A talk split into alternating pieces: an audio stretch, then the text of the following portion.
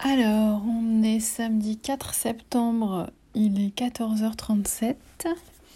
Je suis un peu fatiguée parce que c'était euh, la fête du boulot hier.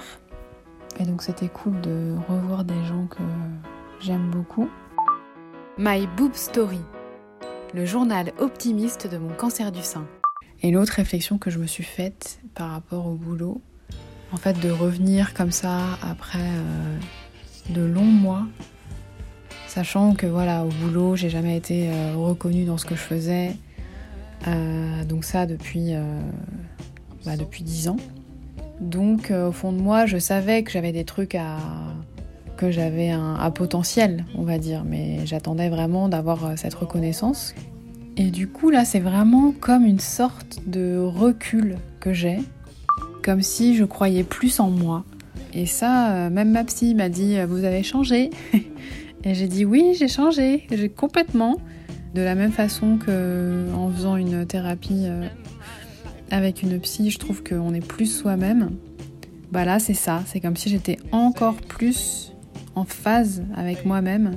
J'ai traversé des choses franchement pas cool, difficiles et risquées. Et en fait, du coup, il y a un espèce de regard où je me dis bah si les gens ils sont pas assez humains pour euh, bah, s'apercevoir qu'en face d'eux il y a quelqu'un qui, qui mérite de l'attention en fait. C'est surtout ça. C'est surtout ça qui est difficile je trouve c'est de, de ne pas susciter d'attention d'être euh, ouais dans, dans l'indifférence quoi. Alors je demande pas un traitement de faveur particulier mais juste une, ouais d'être attentif quoi. Enfin de, s'intéresser un minimum.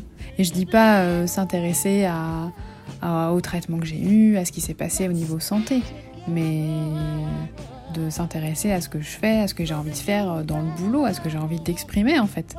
Donc du coup, je discutais avec une copine et je disais, j'ai l'impression d'être euh, comme une nappe hydrophobe.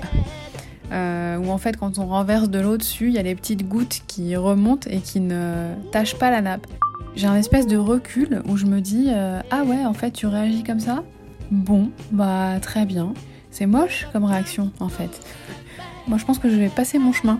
C'est pas une réaction normale et c'est pas une réaction plaisante. Donc euh, tant pis pour toi. Voilà, moi je sais ce que je vaux et ce que j'ai vécu et ce dont je suis capable.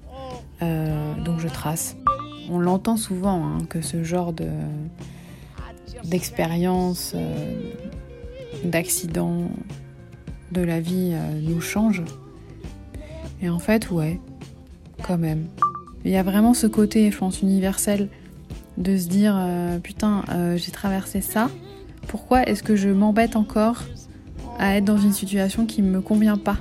Et du coup, vu la force qu'on déploie pour avancer, en fait, quand on est en traitement, quand on nous apprend tous ces trucs pas cool, bah du coup on se dit bah pourquoi je prendrais pas sur moi mais pour aller vers des choses chouettes qui me plaisent, qui me conviennent et, et qui me font avancer dans le bon sens quoi qu'on vit pas dans un monde de bisounours, mais entre les bisounours et l'indifférence, je pense qu'il y a un entre-deux.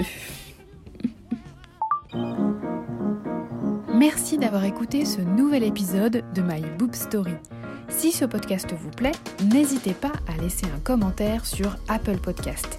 Et pour ne manquer aucune actualité de votre podcast préféré, rendez-vous sur Facebook et Instagram myboobstory.podcast.